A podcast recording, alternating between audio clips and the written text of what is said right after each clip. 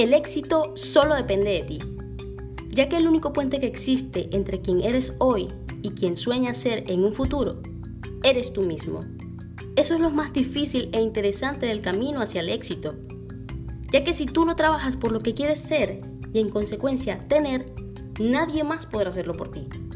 Por eso muchas personas se quedan en la teoría y nunca pasan a la práctica, ya que saben que ser exitoso requiere de constancia, de disciplina, de compromiso, de responsabilidad, amor, sabiduría y sobre todo de muchísima paciencia.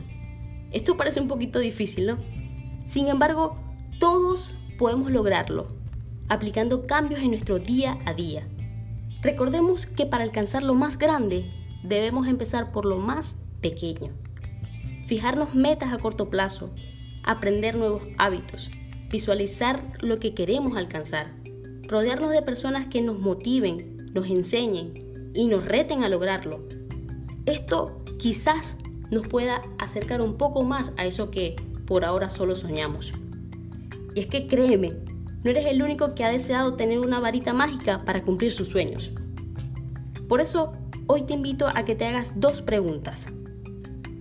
¿Qué haré hoy para alcanzar lo que quiero ser mañana?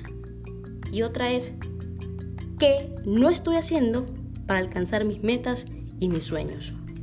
De esta forma, podrás hacer lo que debes hacer aun cuando no quieres hacerlo, ya que de esto se trata la disciplina y la fuerza de voluntad.